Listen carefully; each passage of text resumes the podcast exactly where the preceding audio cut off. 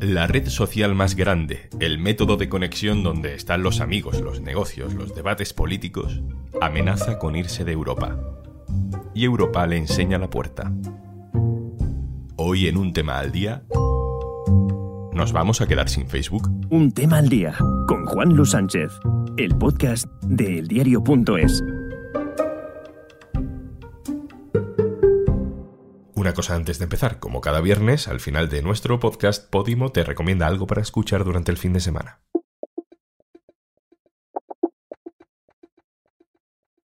Facebook ha amenazado esta semana con irse de Europa si las leyes comunitarias no le dejan llevarse a Estados Unidos los datos personales que recopila sobre nuestra navegación por Internet, sobre nuestros intereses, nuestro modo de vida, nuestro consumo.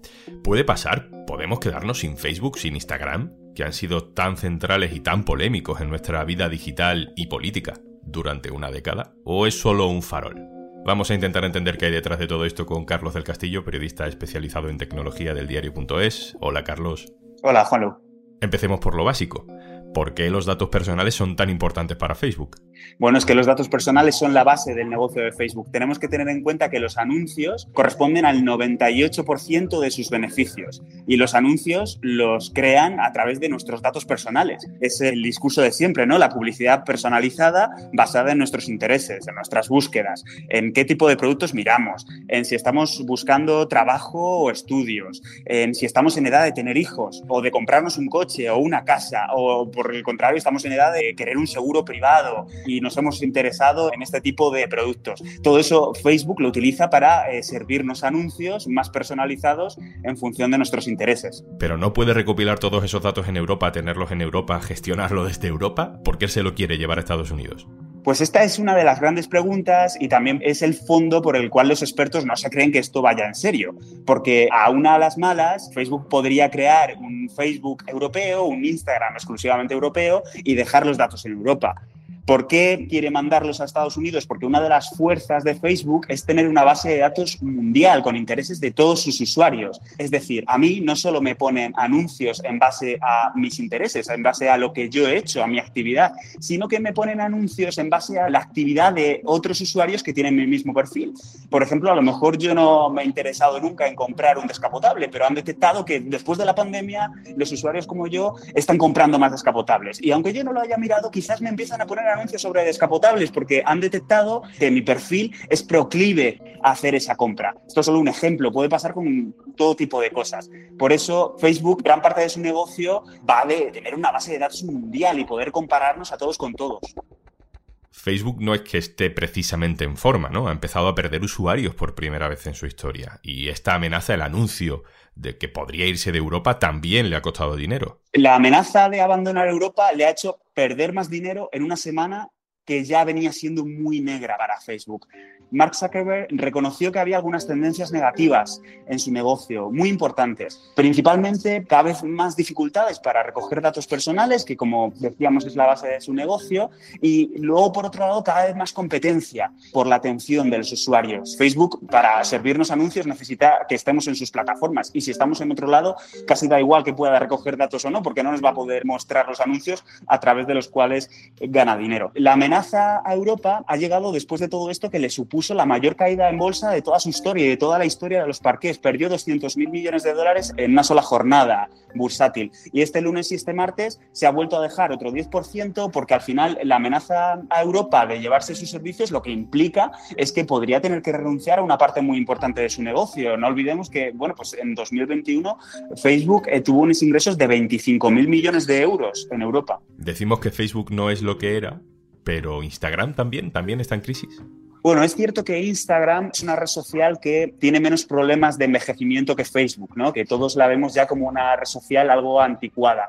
Pero también es cierto que Instagram está muy acotada a un rango de edad específico, pues sobre todo millennials, por decirlo así, que por detrás vienen otras opciones muy fuertes como TikTok para los más jóvenes o otras opciones de entretenimiento, sobre todo otras opciones para captar nuestra atención que no están tampoco tan basadas a lo mejor en redes sociales como por ejemplo Twitch. Y además el problema que está teniendo Instagram Es que de repente su formato se ha quedado un poco mm, anticuado porque la tendencia en las redes sociales es el vídeo corto que ha puesto de moda TikTok. Y lo que ha hecho Mark Zuckerberg es intentar reformular toda la estructura de Instagram para integrar el vídeo corto y que sea el centro de la experiencia. Han apostado todo a esto, pero ¿qué pasa? Que ahora ya van por detrás. Justo al hablar de TikTok se me viene a la cabeza cómo algunos gigantes tecnológicos como Google o como Disney Plus han adaptado sus formatos para poder estar, por ejemplo, en China.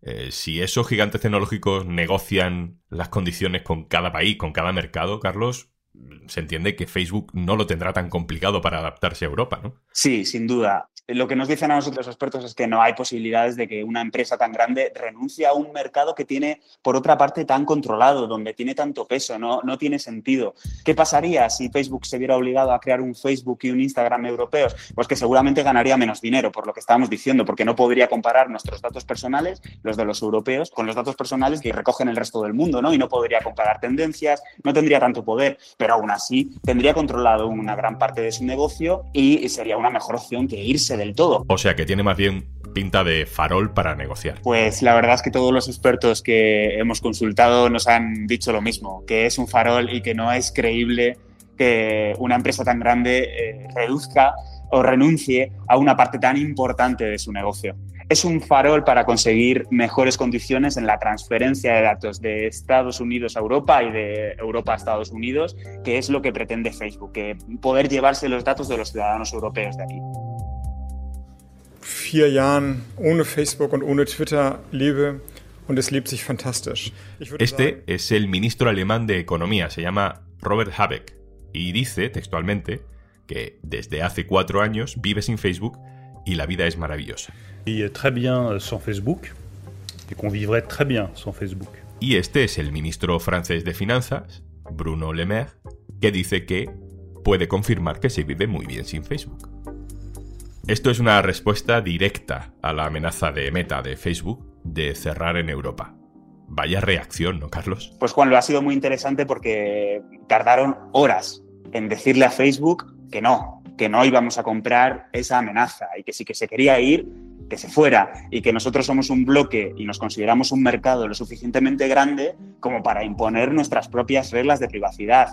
Esto obligó luego a la compañía a publicar un comunicado oficial firmado por su vicepresidente de políticas públicas en Europa diciendo que no estaban amenazando a nadie y que bueno, que simplemente era una posibilidad que le deslizaban al regulador bursátil de Estados Unidos que podía pasar en un futuro, pero que ellos no tienen intención de hacerlo. Pero me llama mucho la atención, no es habitual que los gobiernos le hablen así a una gran empresa multinacional, ni siquiera a ninguna gran empresa, aunque no sea eh, de las más grandes del mundo. Los políticos se permiten con Facebook una hostilidad que con otras compañías es rara de ver. ¿Por qué? Bueno, Juan yo creo que aquí, para desgracia de Facebook, es que ha acumulado muchísimos escándalos. Es que ya no hace falta que nos remitamos al de Cambridge Analytica de 2018 sobre las elecciones que ganó Donald Trump con un montón de estrategias tóxicas por parte de su equipo de campaña. Es que hace dos meses Frances Hogan nos reveló un montón de prácticas irregulares sobre Instagram y sobre Facebook, desprotección de menores, de que eran conscientes de que sus redes sociales son tóxicas y aún así no hacen nada porque lo que les interesa interesa es nuestra atención.